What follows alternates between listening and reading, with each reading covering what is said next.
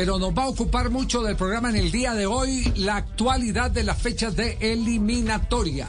La actualidad de las fechas de eliminatoria. Si me puede regalar un poquitico de retorno, ya, le agradezco. Porque, porque atención que eh, están pasando muchas cosas. Lo último que ha acontecido es el informe que ha presentado, atención, el informe que ha presentado el comité organizador del Campeonato Mundial de Qatar. Este, este digamos que es un adelanto que estamos haciendo. Qatar ya está preocupado con todo lo referente a las eliminatorias suramericanas y el conflicto que se está dando a raíz del no préstamo de los jugadores por las ligas de Inglaterra, Portugal, Bélgica, Italia, España. ¿Y quién más? ¿Se ha agregado alguna más hoy? No. Esas, son, esas, son, básicamente las... Eh, sí. Qatar, y les vamos a confesar, les vamos a revelar en este programa qué es lo que Qatar está en este momento pensando para que no se arme una crisis que termine perjudicando el campeonato mundial eh, precisamente en el mes de noviembre del 2022. Se volvió un camello.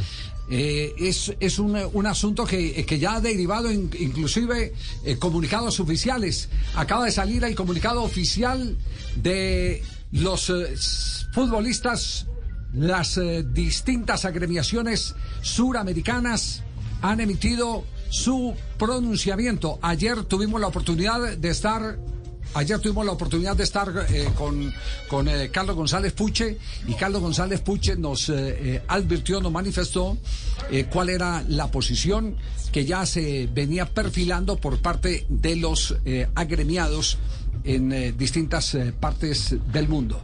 Pues bien, ha salido el comunicado y aquí está el comunicado. ¿Qué es lo que dice? Comunicado de las asociaciones sindicales sudamericanas.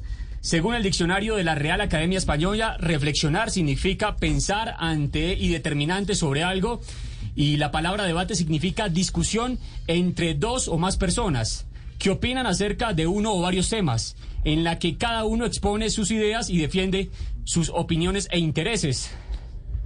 A nuestro entender, con la decisión adoptada por diferentes ligas europeas respecto a la no liberación de futbolistas para partidos internacionales en representación de sus correspondientes selecciones nacionales, ni se reflexionó ni se debatió en forma consciente las lógicas nefastas e inevitables consecuencias que de ella pueden derivarse siendo que en el fútbol concluyen para su concreción diversos factores, entre los cuales se encuentra el factor humano, y siendo que dentro de este último se encuentra el futbolista que es, sin lugar a dudas, el verdadero artífice de este querido deporte. Es inexplicable que no haya sido ni siquiera escuchado a la hora de tomar semejante decisión.